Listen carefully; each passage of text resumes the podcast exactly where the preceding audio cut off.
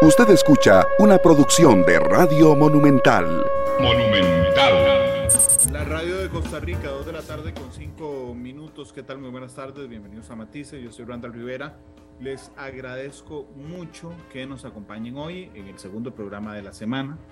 Gracias por estar con nosotros. Estamos en vivo, transmitiendo en radio, transmitiendo en el Facebook Live de Noticia Monumental y transmitiendo también esta noche en Canal 2 y en los servicios de podcast que son Spotify, Google Podcast y Apple Podcast. Muchas gracias por estar con nosotros.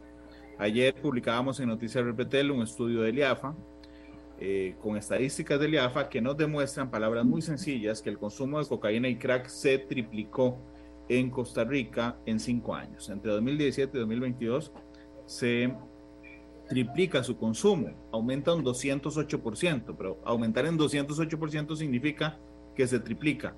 El, eh, el consumo pasó en 2017 de 2.509 consultas eh, del IAFA a 5.200, de las cuales la gran mayoría son hombres.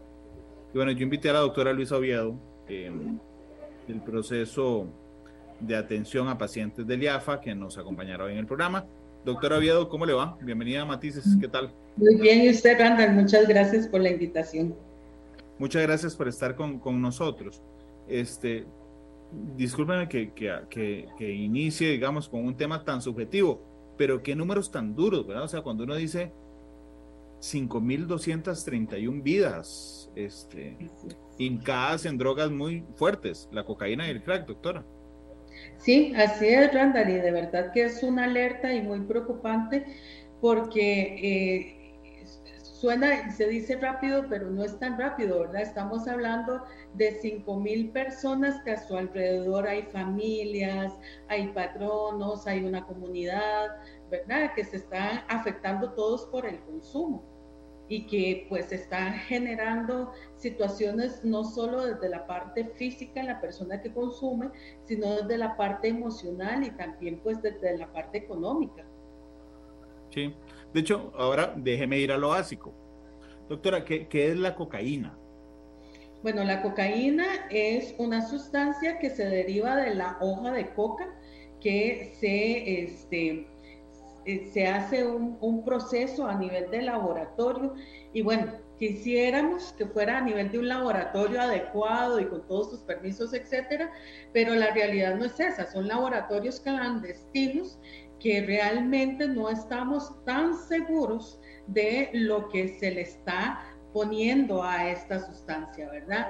Desde lo que quisiéramos es una sustancia que este, lo que hacen es degradarla a que llegue al polvo blanco, ¿verdad? Que la hoja de coca llegue a este polvo blanco. Sin embargo, eh, sabemos que para potencializar los efectos usan otras eh, sustancias que inclusive se ha leído eh, que hasta gasolina le ponen para generar eh, eh, la cocaína como tal. Entonces, cuando vemos, cuando vemos, perdón, doctora, el polvo blanco, necesariamente tuvo que pasar por un laboratorio.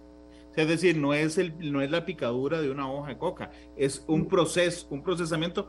Claro, un laboratorio de lo, de lo más, mm, voy a usar una palabra muy tica, de lo más purete que podamos encontrar en, en, en el mundo, pero pasa por un proceso químico. Habrán laboratorios reales, ¿verdad? Pero también, y es, y, es la conciencia, eh, es, los laboratorios que, pues, donde sea, cuatro latas hablando también a lotico, que pueden hacer un disque laboratorio, pero sí tiene que pasar por este proceso químico, ¿verdad? Para llegar a este polvo, eh, de, de, este polvo blanco que llamamos cocaína.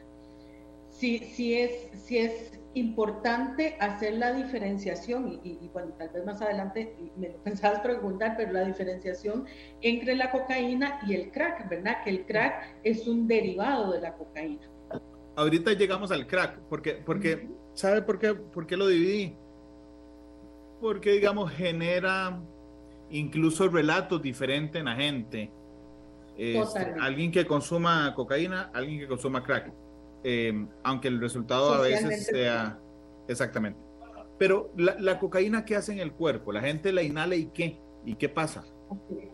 La persona inhala la cocaína y esto pues generalmente y lo más frecuente es que sea inhalado, pero la persona también puede inyectárselo y esto eh, es importante. Hay personas que lo hacen de forma inyectada. Eh, va a generar cambios primero a nivel vascular va a haber este, una dilatación de los vasos sanguíneos, esto va a hacer que aumente la presión arterial, que el, el, el efecto de la sustancia llegue más rápido al cerebro, ¿verdad? Y pues a todos los órganos. Entonces vamos a ver una persona alterada, agitada, tal vez un poco como cuidadosa, hasta paranoica, ¿verdad? Este, también con taquicardia, presión arterial elevada. Eh, en el inicio del efecto va a haber una sensación de euforia, de que tengo una fuerza extrema y que todo lo puedo. Pero en el consumo más extremo es donde podemos entrar y caer en esa paranoia, donde sentimos que nos están viendo, que nos están vigilando, podemos llegar a la agresividad, eh, ser un poco más violentos, ¿verdad? Eh, sentir esa sensación de que me quieren hacer daño, entonces estar en una alerta mayor, ¿verdad? Y más dispuesto a eh, defenderse, digamos. Eh, desde esta parte física podemos ver esto, podemos ver pupilas dilatadas por la misma situación, em, podemos ver a una persona em, sudorosa también en su efecto a nivel físico. Esto es lo que vamos a ver en la persona que está bajo el efecto de la sustancia. No, no se rasgue las vestiduras, pero es que necesito hacer una pregunta que viene de, parte de la respuesta que usted me acaba de dar. ¿Hay algún consumo inocuo?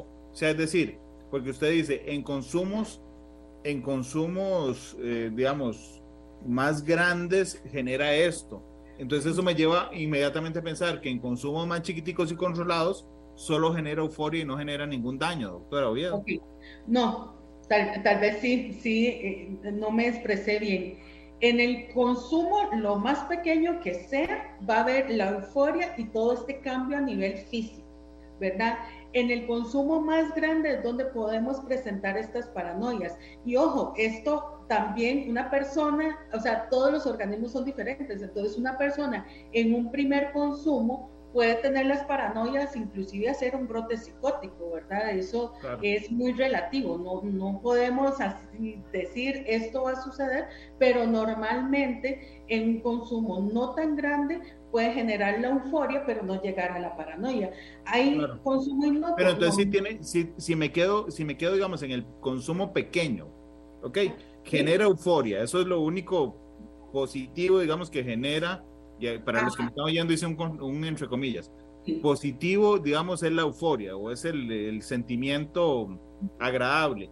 Ok, pero en el consumo pequeño también se generan riesgos físicos importantes. Totalmente. O sea, eh, para que entendamos, en el momento que se consume, la persona tiene una sensación de euforia, de bienestar, de que tengo mucha fuerza, que tengo mucha energía y que puedo hacerlo todo. Esa es la sensación pero a nivel fisiológico el cuerpo está siendo forzado y al ser forzado aumenta la presión arterial, eh, aumenta eh, la cantidad de adrenalina, entonces el estado de alerta es mayor.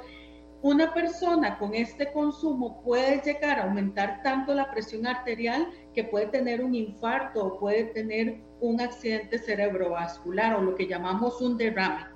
¿Verdad? Entonces, esto no necesariamente en una persona que consuma todos los días, en una fiesta, igual entre comillas, donde se abuse de la cantidad de cocaína, una persona puede tener un infarto, puede tener un derrame también, ¿verdad? O este, una sobredosis donde haga un paro cardiorrespiratorio. Entonces, ahí la respuesta de que no, no es inocuo y que una poquita cantidad tampoco es que no vaya a generar ningún daño, ¿verdad? Además, pues de que este uso, aunque sea mínimo, este, tiene su efecto a nivel de los vasos sanguíneos pequeñitos del riñón, entonces puede generar alteraciones a nivel renal que podrían terminar en una insuficiencia renal, aunque sea algo agudo, ¿verdad? Entonces, eh, siempre va a haber un daño. Déjeme saludar a Carolina Ávila, que nos reporta sintonía en Facebook, a Miguel Gamboa, a Isaac Vladimir Mora, que nos saluda desde San Ramón, a Carlos Muñoz, que siempre nos escucha en Washington, pero hoy dice, hoy tocó desde Gaborone, en Botswana.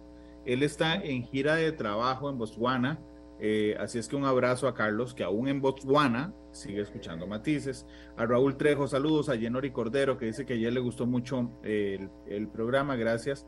A Leo Parra, desde San Ramón. A James Bolaños, desde San Vito. A William Daniel Barrantes en Esparza. A Carlos Granados, que es de Poás de Alajuela, que vive y trabaja en el centro. Es mucho el incremento, dice. Tanto en la venta y consumo. Los jóvenes lo hacen como si fuese normal y trabajo a 200 metros del cole. Durante la noche y el día los vendedores pasan en el centro vendiendo.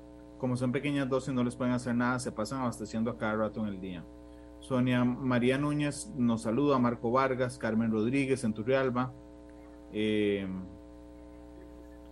Silvia Picado dice que el libro 000 de Roberto Saviano nos muestra la dimensión de esta sustancia en el mundo. Rolando Vargas, Oscar eh, Alvarado, eh, Rolando que está en Ciudad Colón.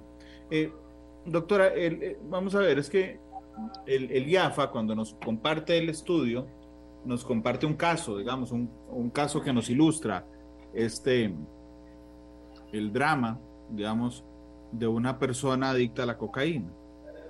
Y esta persona dice que e, ella y su pareja consumían cocaína, pero que la persona que nos presentan, que le pone un nombre ficticio, que es Nicole, que Nicole necesita consumir más y que su pareja consume, si no me falla la memoria, un par de veces por semana. Entonces, mi pregunta era que para llegar al grado de, de, llegar a esa euforia, una persona tiene que incrementar en el tiempo la cantidad de cocaína que consume, lo que al mismo tiempo aumenta la cantidad de daño orgánico que genera. Ok, aquí importante es que eh, se habla más o menos que eh, a nivel mundial solo el 3% de las personas generan dependencia, ¿verdad? Y, dije ese solo resaltándolo porque ese solo es mucha gente, ¿verdad? Em, ¿qué, qué, nos, ¿Qué nos indica esto? Bueno, no toda la persona va a generar una dependencia o una necesidad a la sustancia y hay que explorar en varios criterios para decir si una persona ya genera la dependencia. ¿Qué es lo que sucede? Y con el ejemplo de Nicole, es que la persona que ya genera dependencia no usa la sustancia para buscar esta euforia o este high, busca la sustancia para disminuir los síntomas que presenta por la ausencia de la sustancia. Y estos síntomas se llaman síndrome de supresión ¿Qué quiere decir esto? Que cuando una persona ya es dependiente de una sustancia, el cerebro ya hace el efecto de la sustancia como propia y necesaria para la cotidianidad. Cuando no tiene ese efecto, el cerebro manda señales físicos y emocionales para que la persona busque la sustancia. Y ahí es donde ya dice, necesito usar todos los días. Entonces, en este momento de una dependencia, la persona ya ni siquiera llega a esta euforia que hablábamos. Ya es una necesidad por una dolencia física y emocional por la ausencia de la misma. Una persona con un consumo eh, ocasional de cocaína puede tener esta euforia si hace un daño, ¿verdad? Lo que ya habíamos aclarado, pero este, hace esta, esta situación de la euforia, pasa la, eh, el, consumo, la fiesta entre comillas, y puede tener su vida cotidiana bien. Una persona con una dependencia va generando tolerancia, o sea, cada vez necesita mayor cantidad para sentir estabilidad, no para sentir euforia, sino para sentir estabilidad para no sentir cambios bruscos en el estado de ánimo, para no sentir esta ansiedad inquietante, para no sentir eh, angustia, para no tener crisis de pánico, para no tener dolor de cabeza, para no tener insomnio, ¿verdad? Para no tener los síntomas de un síndrome de supresión. Entonces, esta, es la situación de una persona dependiente a la sustancia. Claro. A, ver si comprendí bien y puedo generar, digamos, un ejemplo al respecto. ¿A, cuánto en promedio late el corazón en usted y en mí normalmente? 80, 100, 60, 100. Ok, digamos que 80 para promediarlo. 80, 100. Cuando la gente consume cocaína, ¿a cuánto se eleva el ritmo cardíaco? Puede llegar hasta 120 inclusive. Ok, entonces lo que usted me está diciendo es que una persona normalmente eh, su corazón late 80 latidos por minuto. Consume cocaína y llega a 120 y el cuerpo empieza a interpretar que, el, que ya la normalidad no es el 80 sino el 120. Entonces, el, corazón cuando baja 80, en lugar de, el cerebro, perdón, en lugar de decir, mira, el corazón volvió a la normalidad, dice, algo me está pasando porque bajé de 120 a 80 y entonces le pide, eh, el cuerpo pide más cocaína para volver a llegar al 120 para que el cerebro asuma la normalidad nueva de esa persona adicta. Ok, esto más de esta parte eh, fisiológica eh, a nivel eh, del cuerpo es más lo que sucede a nivel químico en el cerebro. Cuando hay algo Perdón, entonces el que se equivoca en todo esto es el cerebro. El cerebro. consumido cocaína. El cerebro. Hay algo que se llama sistema de recompensa, que tiene que ver con el placer, ¿verdad? Que tiene que ver con la liberación de dopamina. Nosotros ante una situación de placer liberamos o, para tener el placer liberamos dopamina ciertas cantidades y de una forma como un circuito, ¿verdad? Tiene que hacerse todo el circuito para llegar a sentir esta eh, eh, sensación de placer. Desde la normalidad, cuando se consume cocaína no se hace en circuito, se va directamente a la liberación de dopamina y se hace una liberación exagerada, tan exagerada que estudios demuestran que el consumo de cocaína supera la sensación de un orgasmo siete veces. Y un orgasmo está dentro de las sensaciones más placenteras del ser humano, ¿verdad? Entonces, el consumo de cocaína eh, supera esto siete veces. Entonces, el cerebro, ahí es esa, compensación. El cerebro eh, hace su, nivel a partir de esa sensación con la cocaína y dice, ok, este es mi sistema de recompensa y a partir de aquí es lo que yo necesito. Cuando esto no se da, el cerebro empieza a buscar las formas de que la persona vuelva a buscar o liberar esta dopamina a partir de la sustancia. Cuando no se da esto, se da el síndrome de abstinencia. ¿Y qué es lo que sucede? Y como lo más preocupante, es que la persona va disminuyendo sus sensaciones de placer. A ver, algo que me genera placer, por ejemplo, es el abrazo de un hijo, ¿verdad? Y es una de las sensaciones, los que somos padres, que más placer nos da. Bueno, una persona con una dependencia a cocaína, ya esa sensación de placer no es suficiente. No es suficiente tener sexo, por ejemplo.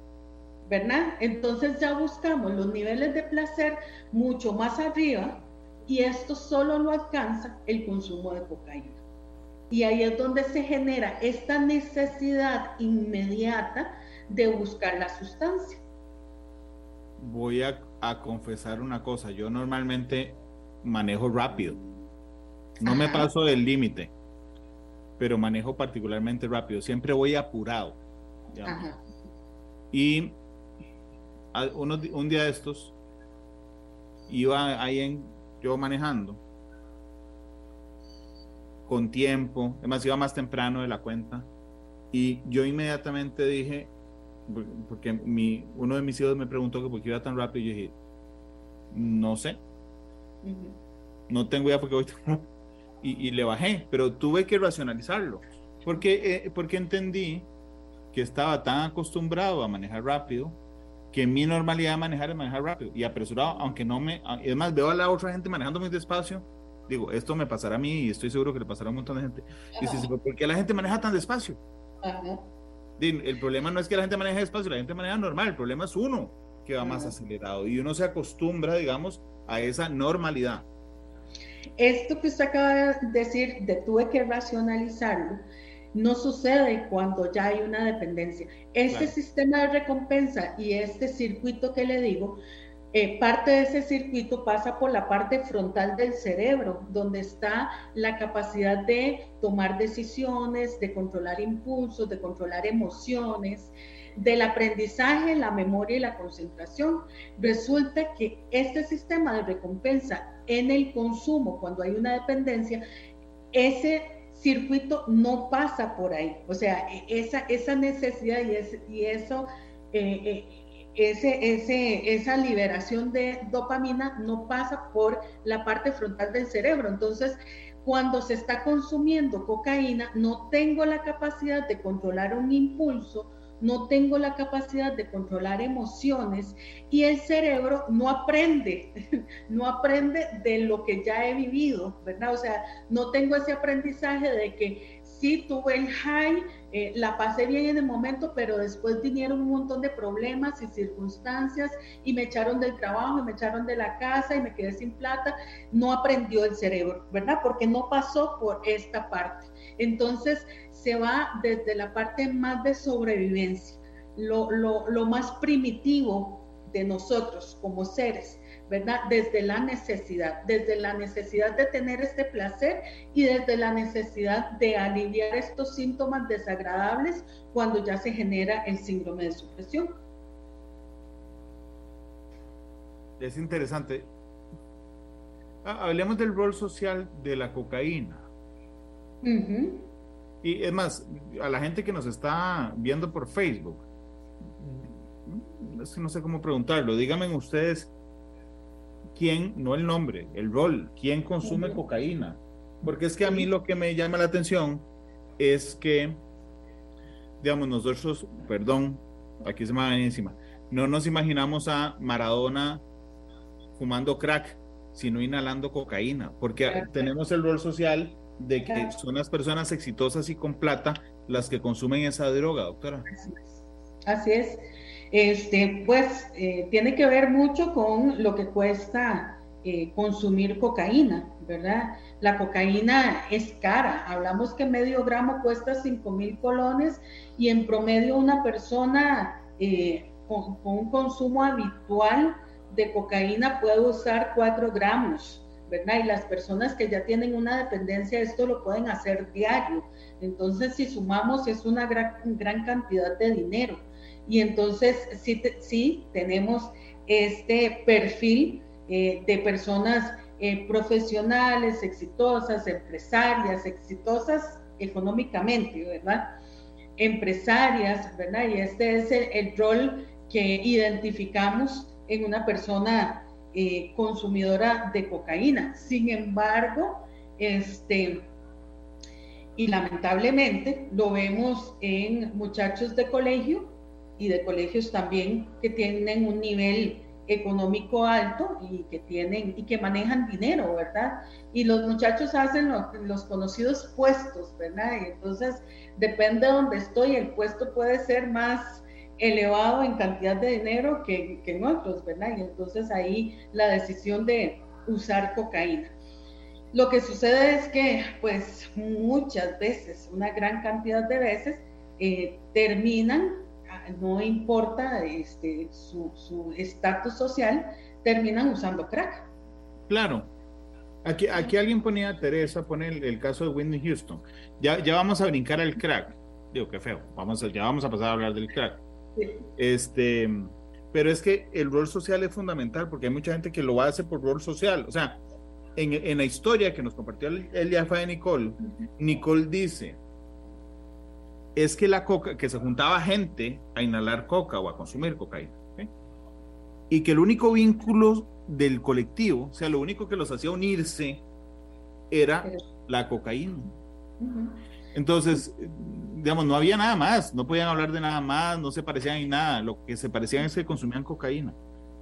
Porque cuando usted mezcla las dos cosas, digamos, el grupo social, el poder adquisitivo y la cocaína, un grupo, claramente tiene un rol y un, un significante social. Significa estar in y tener plata, doctora. Y esta parte que, que, le decía, en el efecto de la sustancia, donde siento que soy todopoderoso, ¿verdad? Entonces también eh, es, esa parte es importante en este rol, ¿verdad? Donde eh, muy probablemente soy una persona empresaria, profesional, eh, que tengo un cargo importante y pues que desde mi personalidad también tengo esta sensación de poder y que la cocaína me la puede duplicar esta sensación de poder. Desde lo emocional podemos explorar, y bueno, yo no soy psicóloga, ¿verdad? Este, pero se puede explorar eh, qué tanto es una verdadera sensación de poder o eh, son más bien como carencias desde la parte emocional y que esta sensación que me da la cocaína este, suple, entre comillas, esta, carencia, esta carencia. Perdón. Entonces también por ahí va eh, esta, esta situación de, de, quién lo usa y cómo lo usan. ¿Cómo, le decimos, cómo le decimos a la gente que consume coca? A mí no me gusta usar los términos, pero popularmente se le dice coca, cocainómano. Cocainón, cocainómano. ¿okay? ¿Cómo se le dice a la gente que consume crack? Eh, se les dice muy feo, no me gusta. Yo sé, pero es para probar algo. Sí, se les dice piedreros. Piedrero. Sí, horrible. Ninguna de las dos. No, claro, pero pero yo sé, yo sé que las dos son horribles, pero demuestra una cosa, es que vea la diferencia en el uso del lenguaje. Sí. a la gente que usa cocaína le decimos cocainómano. Incluso desarrollamos, digamos, un término científico, digamos, para decir que consume coca. Sí. Pero a la gente que consume crack le decimos piedrero. Sí. No crackeinómano sino que le bajamos de una vez todo el nivel social, digamos, a piedrero. Pero en términos, en, términos generales es lo mismo. Es gente que se droga. Y con cocaína. Así es, pero, hacemos, pero hacemos, una diferencia. Una cosa es ser cocainómano y una cosa es ser piedrero. Sí, y, es que desde el todo el, el peso social en, en las adicciones, ¿verdad? este, es, una situación de señalamientos, pero eh, lo que usted dice, ¿verdad? Desde lo social, la persona que usa cocaína muy probablemente lo hace en una fiesta privada, escondidos, o en un hotel, o, en una actividad muy selecta, en algunos de los casos. En otros casos, ya, ¿verdad? No hablando de un nivel tan alto económico, pero en personas que pueden usarlo van, compran, este, eh, se encierran en un hotel, se encierran en su casa y generalmente quien consume crack este, termina usando en la calle, en un búnker, entonces, ¿verdad? Genera este estigma a las personas, ¿verdad? Y también por los costos de cada una, ¿verdad? Y dónde consigo una, a, a uno llamo al dealer para que me lo venga a dejar y el otro voy al búnker a comprar, ¿verdad? Muchas veces. Claro. Ok, empecé este programa preguntándole a la doctora qué era cocaína. ¿Qué es crack? Ok, el crack es cocaína, con lo que ya habíamos hablado, ¿verdad? Que en la cocaína, la forma que se eh, eh, produce, no estamos muy claros del resto de las sustancias que le pueden poner, pero además al crack eh, se le pone de base el bicarbonato. Y esto precisamente para hacerlo así, para hacer una base de cocaína, que de igual manera se usan otras sustancias, este, eh, pueden usar hasta cera de limpiar pisos eh, para hacer esta base, ¿verdad? Eh, y esta base lo que sucede es que el efecto es mucho más rápido, llega mucho más rápido al cerebro y el tiempo, el periodo del efecto es más corto. Las consecuencias, la consecuencia agradable, es decir, la euforia,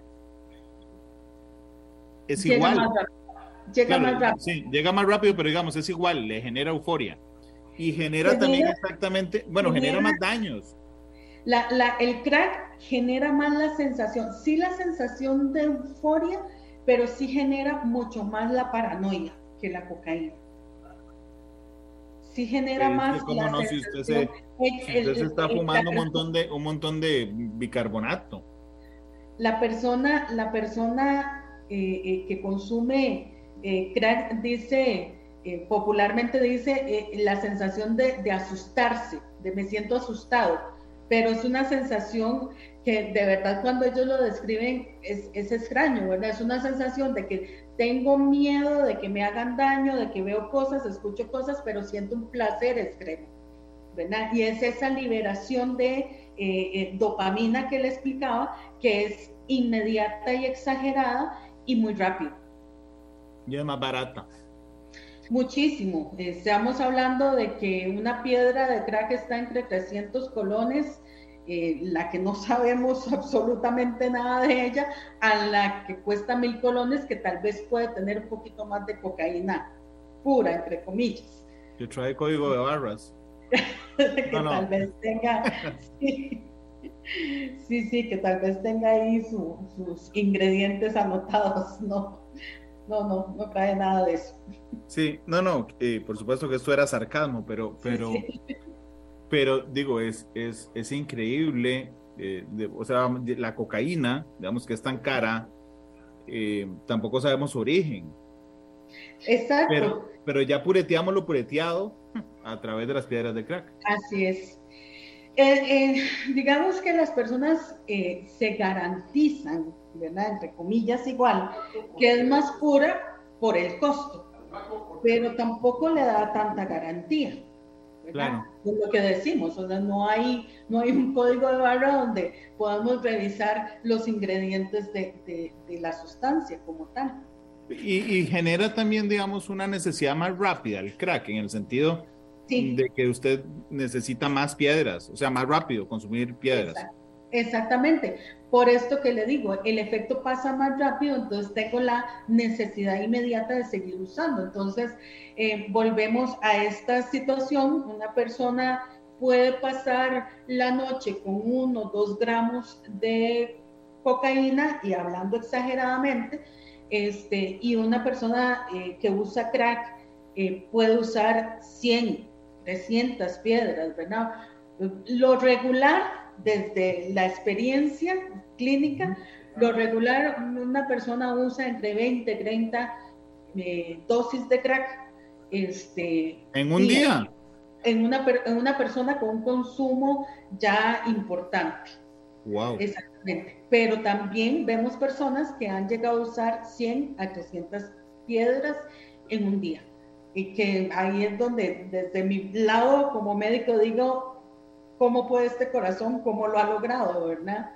Eh, porque eso es de infarto, eso es de, de un derrame, ¿verdad?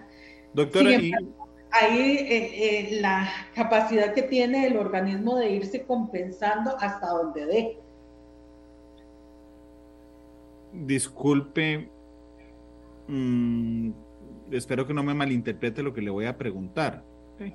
Pero cuando hay cambios orgánicos o funcionales, realmente, y lo digo como el tico promedio y como el hombre promedio además, digo, hasta que yo no los vea, no le doy mucha pelota. O sea, si a mí me dicen, mira, es que vos no tomas agua porque y, y te vas a joder del riñón, ¿ok?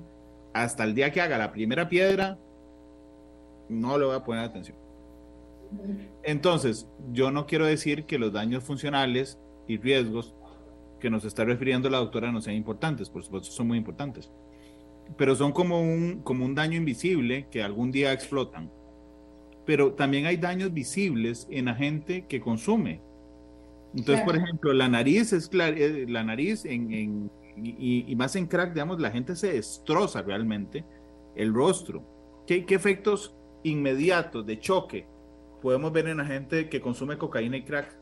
Ok, esto que usted habla de la nariz es como el efecto más chocante en, cocaína, ¿verdad? Este, cuando hay una alteración en los vasos sanguíneos por este, la, ahí ya es eh, con el tiempo lo que hace es que los vasos sanguíneos más bien se van este, cerrando, ¿verdad? Y los vasitos más pequeños que están a nivel del, del septum, a nivel de los cartílagos, este, no, no logra irrigar adecuadamente estas zonas y se hacen primero microinfartos en esta zona y después muere eh, eh, eh, esta, esta estructura o este tejido y las personas van haciendo perforaciones a nivel de tabique, a nivel de, lo que llamamos el cielo de la boca, ¿verdad? el paladar duro, inclusive las cuerdas vocales pueden verse dañadas y la, la persona empezar con lo que llamamos ronqueras, disfonías, hablar un poquito ronco, inclusive pueden perder la voz.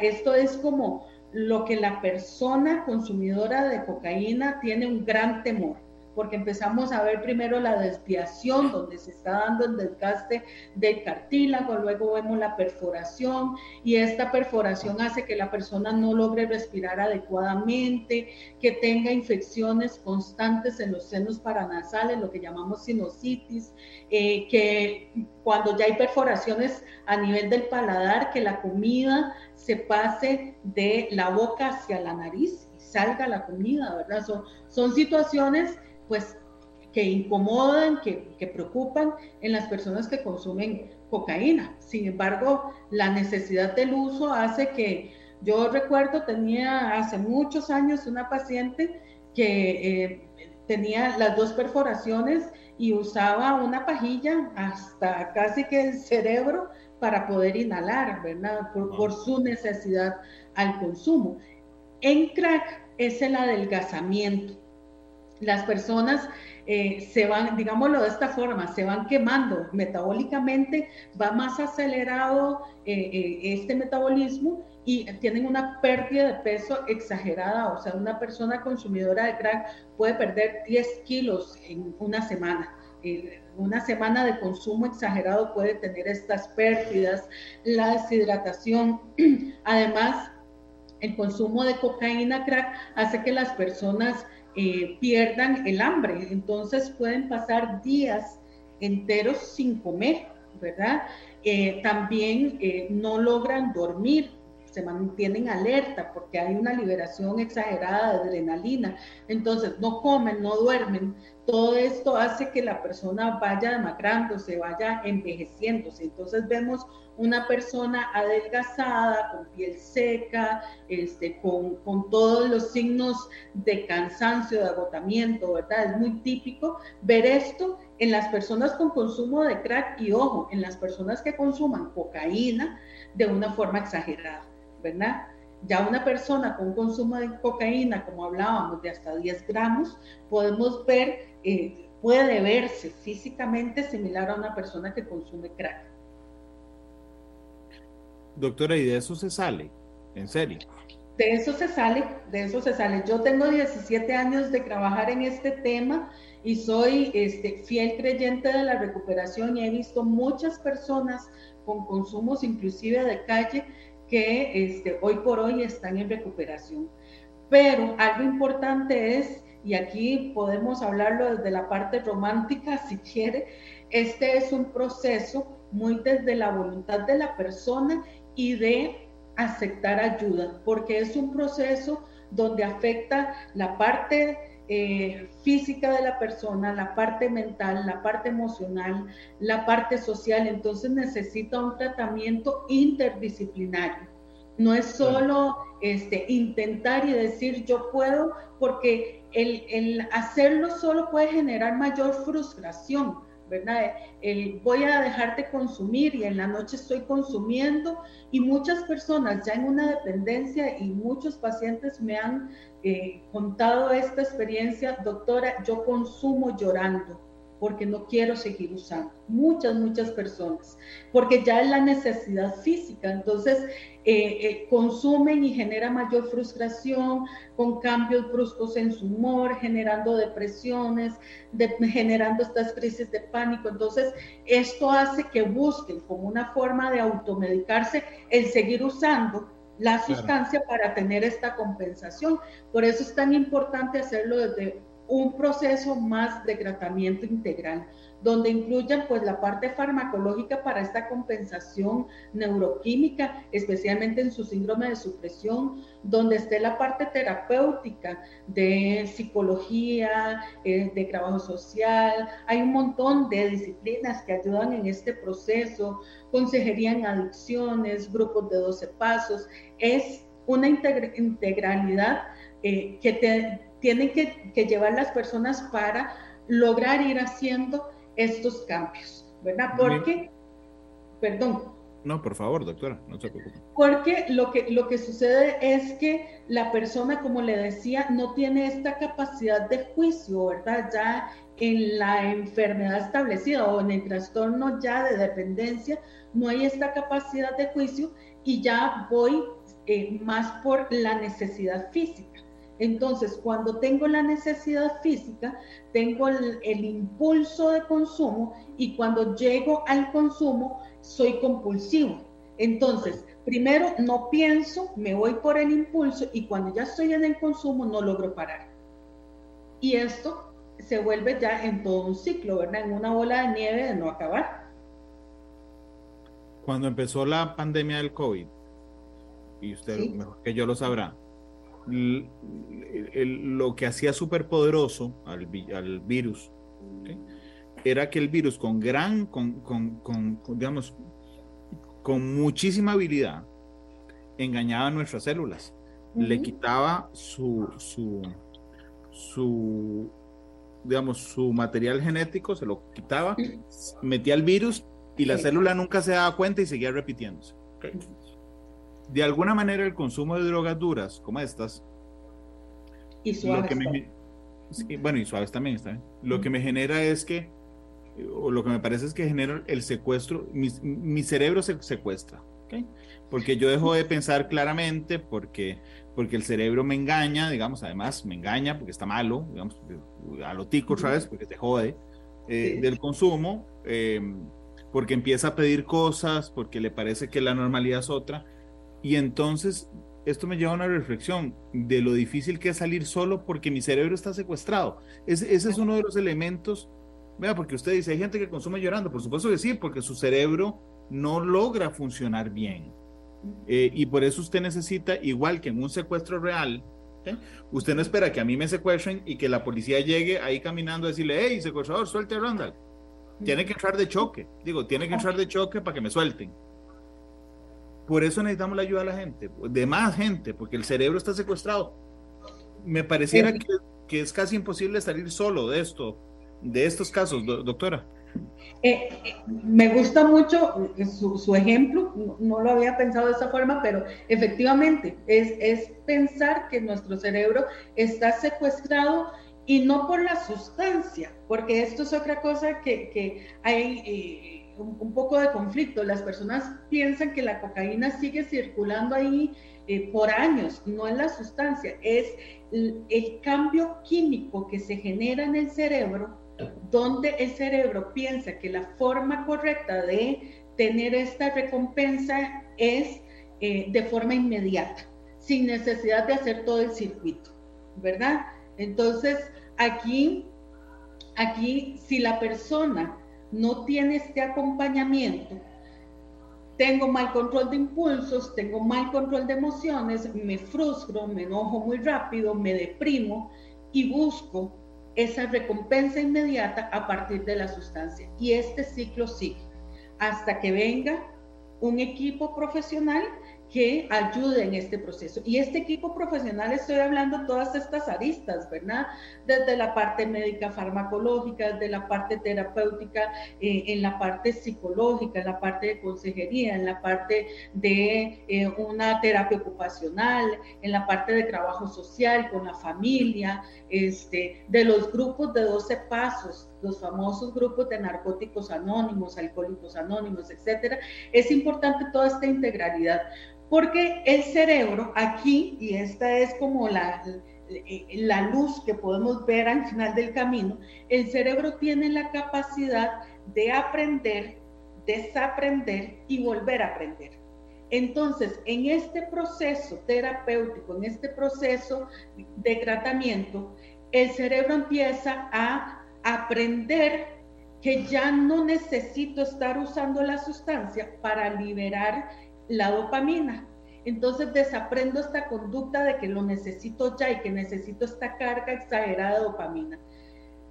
Recuerdo que tenía otras actividades y otras circunstancias que me generaban placer y que podía liberar dopamina. Y aprendo otras actividades y otras circunstancias donde libero esta dopamina. Pero todo este proceso tengo que irlo haciendo pasito a pasito, ¿verdad? No es algo que se hace inmediato. Y esta es una condición muy típica en la adicción. Queremos todo ya, queremos todo desde lo inmediato porque el cerebro nos enseñó a tener esta recompensa inmediata, esta recompensa de ya. Pero en los procesos, y si la persona va llevando el proceso de forma adecuada, va haciendo este cambio. Primero, lograr la estabilización química del cerebro y después ir aprendiendo estas herramientas para lograr obtener este placer sin necesidad de la sustancia. Doctora, son las 2.50. Permítame ir a la pausa comercial, que no la hice. Este, vamos a la pausa, regresamos, me quedará un minuto de tiempo y quiero preguntarle algo, porque a mí me da terror. Yo veo muchos eh, noticieros internacionales y en Estados Unidos lo que está pasando con el fentanilo es impresionante.